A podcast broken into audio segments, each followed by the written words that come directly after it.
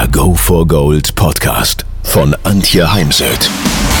So steigerst du deine Motivation, Lebensfreude, Veränderungslust und mentale und emotionale Stärke. Willst du neue Sichtweisen gewinnen, Herausforderungen souverän meistern und mehr Erfolg im Leben haben? Dann bist du hier genau richtig. Der Go for Gold Podcast von und mit Mentalcoach und Deutschlands renommiertester Motivationstrainerin Antje Heimsöth.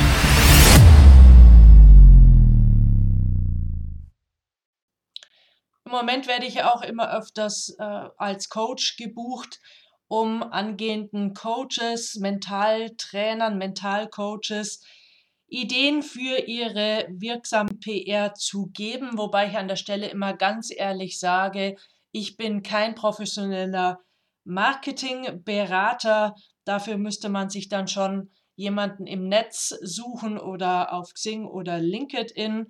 Ich kann an der Stelle einfach nur Tipps weitergeben, die mir selbst geholfen haben und helfen. Denn man muss als Experte, Expertin auf dem definierten Gebiet ständig dranbleiben, ständig an seinem Beruf, an seiner Expertise arbeiten.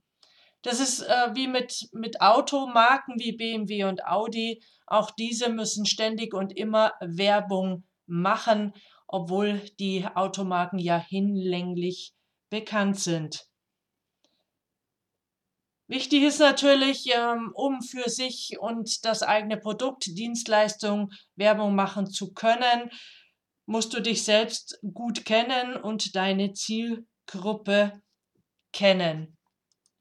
Warum buchen uns Kunden, Firmen, Konzerne, Einzelne, in meinem Fall auch Sportler und Spitzensportler.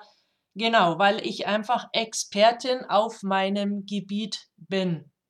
Ich biete ja auch Rednerausbildungen an und ich frage dann schon vorab ein paar Dinge ab. Und es funktioniert eben nicht zu sagen, naja, ich komme in die Rednerausbildung, das Thema findet sich dann schon noch, sondern erst bin ich mal Experte auf einem Gebiet, möchte dieses Thema dann auf die Bühne bringen und lasse mich dann diesbezüglich in einer Speaker-Ausbildung ausbilden. Andersherum macht es in meinen Augen keinen Sinn.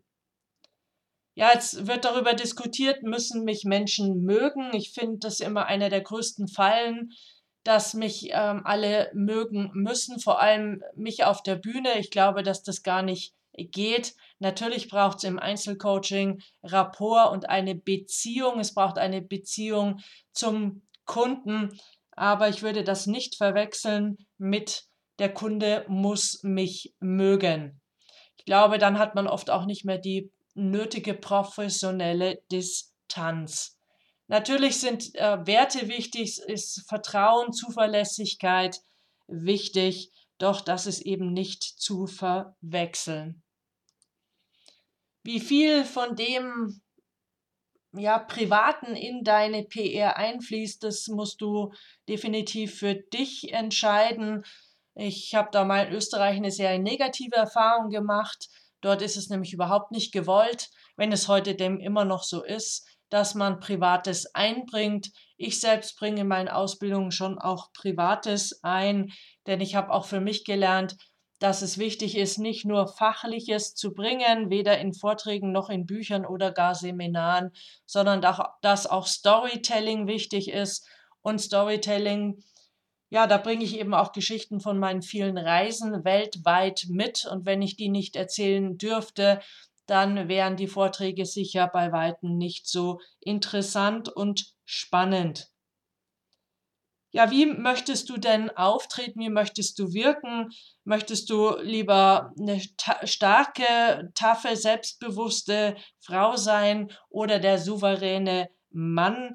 Denn entsprechend, ähm, ja, darfst du dich dann darstellen. Ich für mich habe entschieden, dass ich mich durchaus mit meiner Emotionalität und Sensibilität darstellen möchte. Emotionen berühren Menschen, bewegen Menschen und ähm, das ist unter anderem mein USP, wenn ich manchmal meine Kunden frage, was macht mich denn so einzigartig? Dann ist es eben einmal dieses aus der Praxis für die Praxis. Selten seien Seminare so praxisbezogen gewesen wie meine. Und das andere ist eben, dass man bei mir oftmals die Stecknadel im Vortragssaal fallen hört, weil sie, weil Zuhörer mir einfach so zugewandt sind, ich sie mit meinen Emotionen erreiche. Wie gesagt, das muss man dann mal für sich selbst ähm, entscheiden, wie nahbar man sich gibt und wie viel Emotionen man eben zulässt. Wichtig ist auf jeden Fall eine Persönlichkeit und lieber bist du eine Persönlichkeit mit Ecken und Kanten, bist ein Diamant und Diamanten haben bekanntlich auch Ecken und Kanten als ein rundgeschliffener Stein. So, was kann ich jetzt alles tun, um mich bekannt zu machen? Das sind natürlich TV-Beiträge, an die man nur schwerlich rankommt, wenn man nicht für diese bezahlen möchte.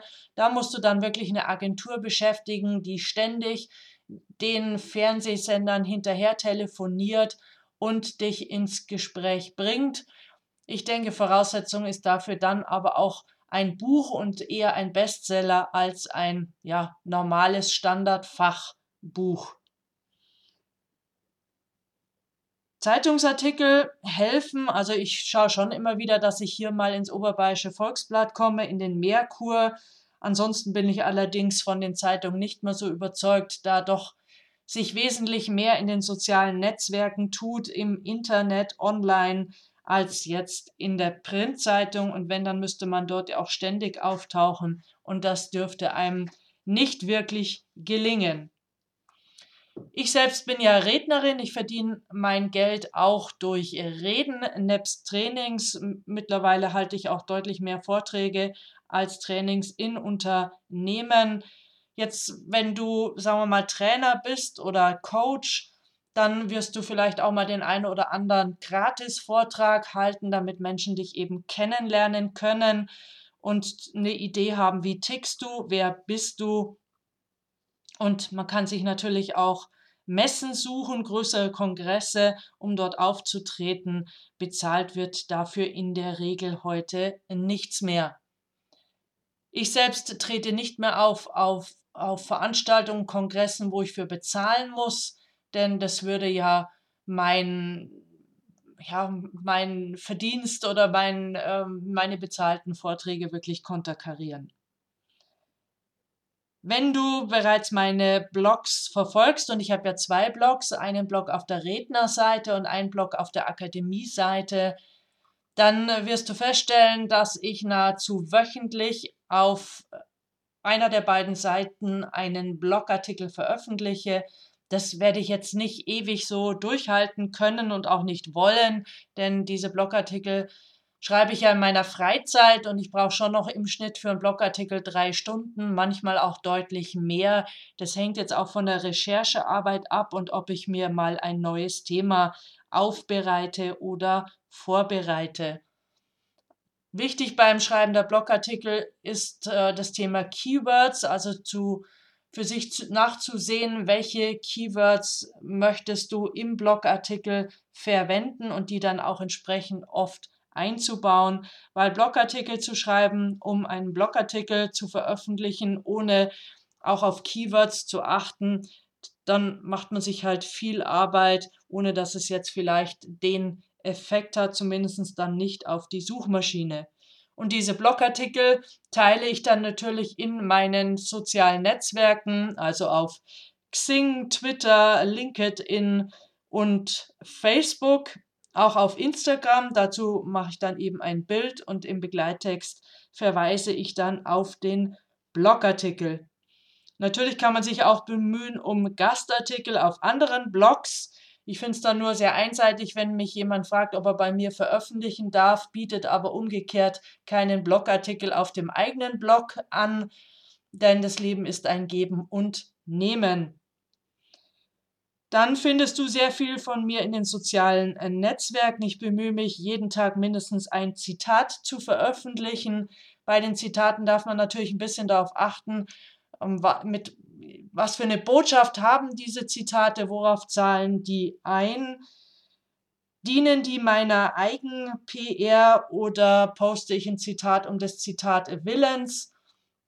Und ähm, dann müssen die einheitlich sein oder nicht. Es gibt eben PR-Agenturen, die sagen, die müssen einheitlich gestaltet sein, immer mit dem gleichen Hintergrund, dem Logo, der gleichen Aufmachung. Das sehe ich selbst für mich ein bisschen anders. Ich nutze verschiedene Bilder, entweder gekaufte Fotos oder meine eigenen Fotos, die ich von Reisen mitbringe.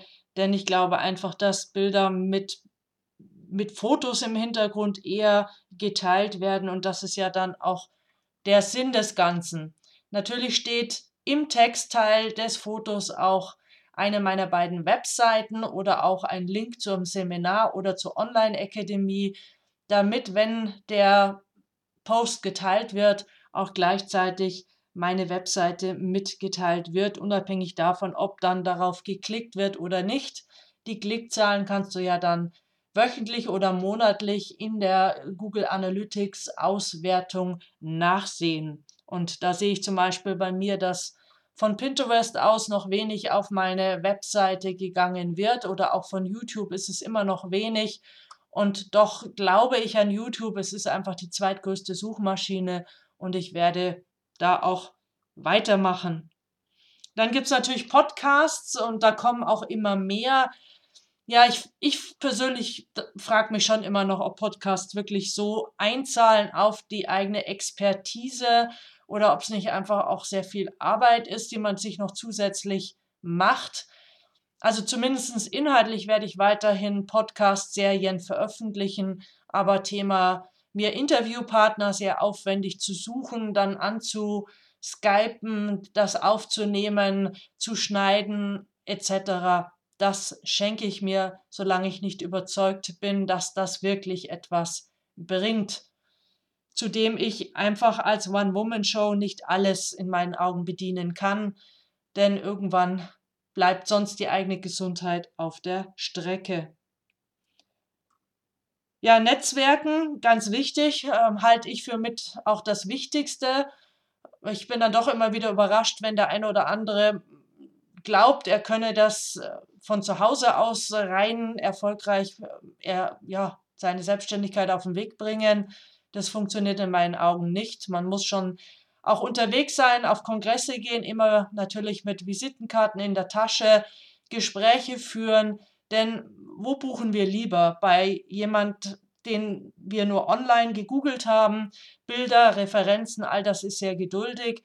Oder wenn ich jemand mal live in die Augen gesehen habe, mich mit jemand unterhalten habe und auf dem Weg auch so ein bisschen geprüft habe, ob die Chemie stimmt. Und ein schönes Beispiel war gerade, ich hatte eine Anfrage für einen Vortrag für eine Frauenveranstaltung.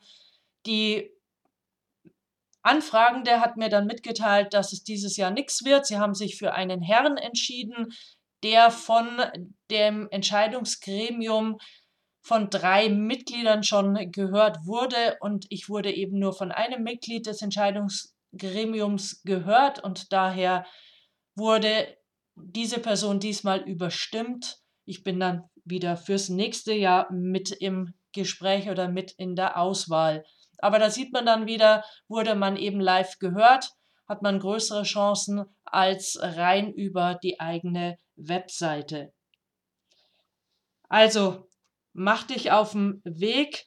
Ähm, geh nicht immer davon aus, dass jeder ähm, Besuch eines Xing-Treffens, eines Rotary-Vortrags, wo du dich selber vorstellst mit deiner Arbeit, einem Besuch eines Kongresses immer direkt zu einem Kontakt oder Auftrag führt, sondern vertraue darauf, dass dies langfristig dann passieren wird und hol dir aktiv Rezensionen ein. Wenn du einen zufriedenen Kunden hattest, dann bitte ihn um eine Kundenstimme und dir Erlaubnis, dass du ihn als Referenz auf deiner Webseite führen darfst.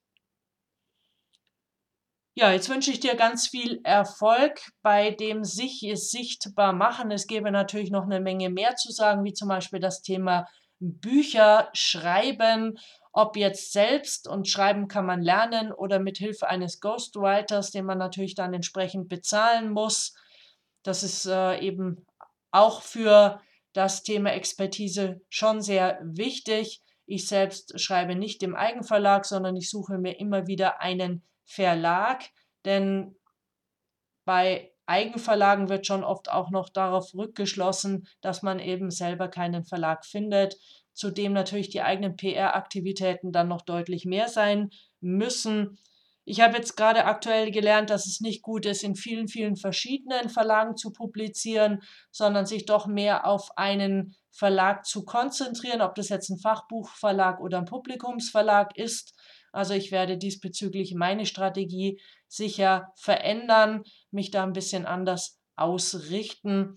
Aber ich habe mal so als Ziel gehabt, zehn Bücher, das habe ich jetzt erreicht. Und doch wird es sicher noch ein elftes und zwölftes Buch geben. Jetzt nicht mehr im Jahrestakt, sondern es wird jetzt noch mal ein Jahr Buchpause geben. Und doch werde ich das Thema auch weiterhin verfolgen. Es gibt natürlich auch noch die Option von Hörbüchern oder eben E-Books. E-Books, die man äh, dann teilt, indem sich der Interessent einteilt, in, einträgt in einen Verteiler, sodass wir ihm dann auch ein Newsletter zusenden dürfen, wenn er durch ein Double Opt-in sein Einverständnis dafür erklärt hat. Und es gibt eben Hörbücher. Ich selbst habe mal ein Hörbuch selbst aufnehmen lassen, das äh, Buch Golf Mental. Das Ganze hat mich fünfstellig gekostet. Ähm, diese Kosten kommen nie mehr wirklich rein. Daher werde ich persönlich im Eigenverlag Anführungsstrichen dann kein Hörbuch mehr machen, sondern nur, wenn es dann in Abstimmung mit dem Verlag, dem Buchverlag passiert, dann werde ich ganz sicher wieder auch nochmal ein Hörbuch bringen, aber eben nicht mehr eigenständig in Eigenregie.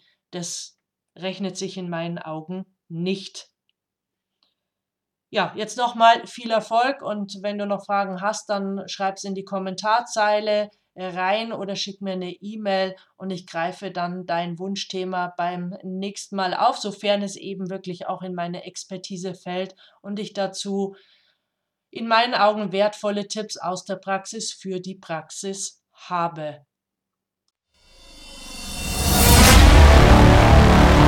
Wenn ihr mehr wissen wollt, dann geht auf www.heimsöd-academy.com bzw. www.antje-heimsöd.com.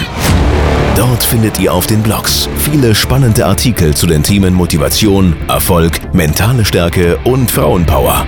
Und viele weitere Unternehmertipps. Denkt immer daran, wer will, findet Wege. Wer nicht will, findet Gründe. Ciao und bis bald, eure Antje Heimsöd.